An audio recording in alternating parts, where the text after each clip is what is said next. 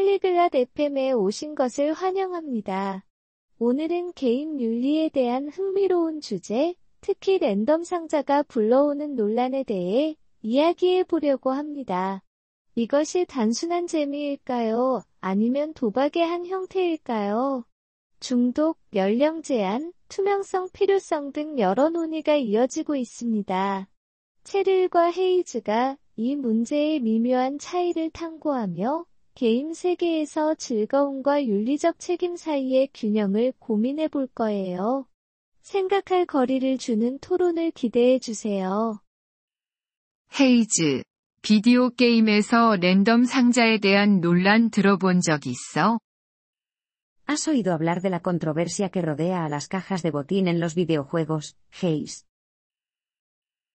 응, 들어봤어.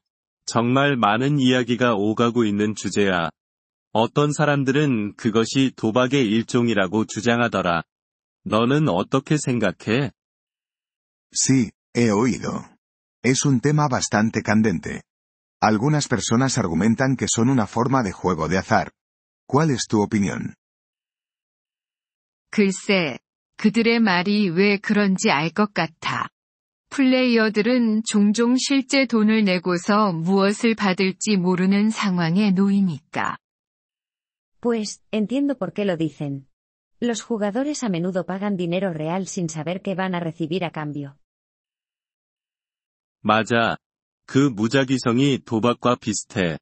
하지만 항상 해로운 걸까? 아니면 단지 게임의 재미 요소일 수도 있지 않을까? Cierto, la aleatoriedad es similar al juego de azar. Pero, ¿es siempre dañino o puede ser simplemente un elemento divertido del juego? 그 경계가 아주 미묘해. 어떤 사람들에게는 해가 없는 재미일 수도 있지만, 다른 이들에게는 중독으로 이어질 수도 있어. 특히 젊은 게이머들이 걱정돼. Es una línea muy fina. Para algunos es diversión sin daño, para otros, podría conducir a la adicción.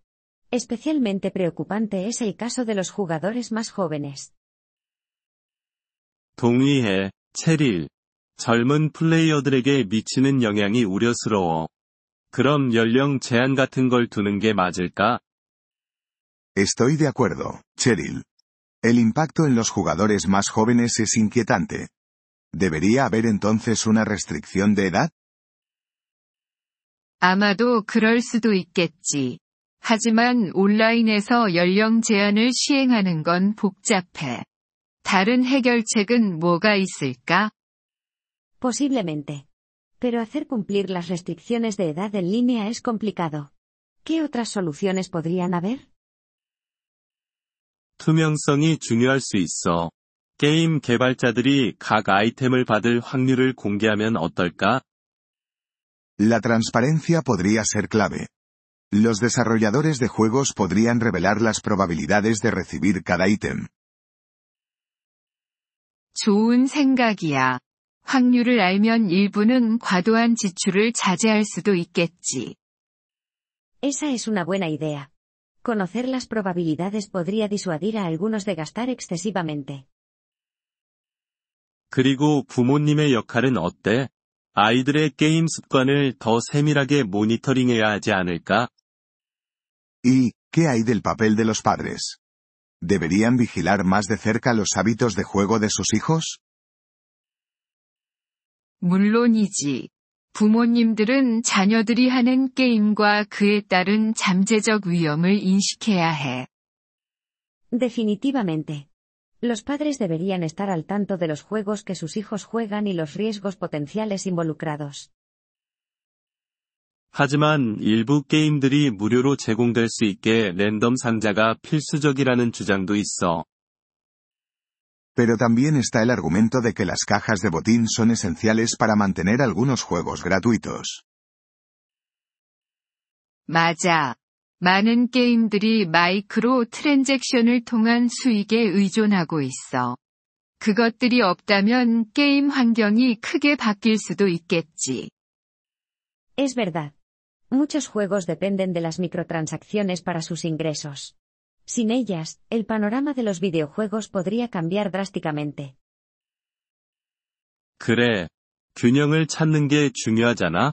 재정적인 측면을 완전히 무시할 순 없어. Correcto. Se trata de encontrar un equilibrio, ¿no es así? No podemos simplemente ignorar el aspecto financiero. 물론이지. 게다가 플레이어들이 게임에서 기술과 노력을 통해 이런 보상을 얻을 수 있는 방법도 있어야 해. Claro. Además, debería haber una manera de que los jugadores ganen estas recompensas a través de sus habilidades y esfuerzo en el juego. 기술 기반 보상이 더 공정하겠지만, 그게 게임 회사들에게 수익성이 있을까? Las recompensas basadas en habilidades serían más justas, pero serían tan rentables para las compañías de juegos? 아마 수익성은 떨어질 수도 있겠지만, 더 윤리적인 게임 환경을 조성할 수 있을 거야. Tal vez no, pero podría fomentar un entorno de juego más ético. 게임 윤리. 참 넓은 주제야. 업계가 올바른 방향으로 나아가고 있다고 생각해. Ética en los videojuegos. Ese es un tema amplio. ¿Crees que la industria se está moviendo en la dirección correcta? 확실히 말할 수는 없어. 몇몇 회사들은 윤리적 문제에 더 민감하게 반응하는 반면, 다른 회사들은 그렇지 않으니까. Es difícil decirlo. Algunas compañías son más receptivas a las preocupaciones éticas que otras. 그리고 소비자들도 힘이 있어. 그들의 선택이 업계의 접근 방식에 영향을 미칠 수 있지. Y los consumidores también tienen poder. Sus elecciones pueden influir en el enfoque de la industria. 맞아. 게이머들이 특정 게임을 보이콧하면 변화를 일으킬 수 있어. Absolutamente. Los jugadores que boicotean ciertos juegos podrían provocar cambios. 그러니까, 모두가 함께 노력해야 해. 개발자, 플레이어, 규제 단공 모두 역할이 있으니까. Entonces, es un esfuerzo colectivo. Desarrolladores, jugadores y reguladores todos tienen un papel que desempeñar. 정확히 그래. 그리고 게임이 커뮤니티를 만들고 기술을 개발하는 등 긍정적인 측면도 잊으면 안 돼. Exactamente.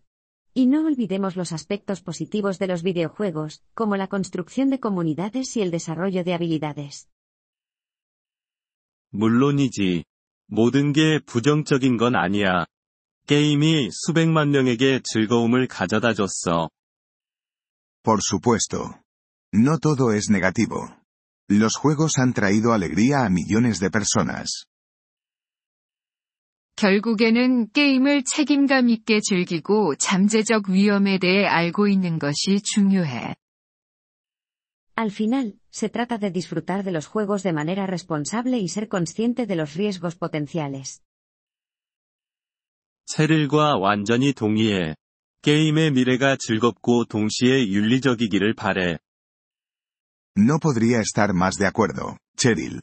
Esperemos que el futuro de los videojuegos sea tan disfrutable como ético. Le agradecemos su interés por nuestro episodio. Para acceder a la descarga de audio, visite polyglot.fm y considere la posibilidad de hacerse miembro por solo 3 dólares al mes. Su generoso apoyo será de gran ayuda en nuestro viaje de creación de contenidos.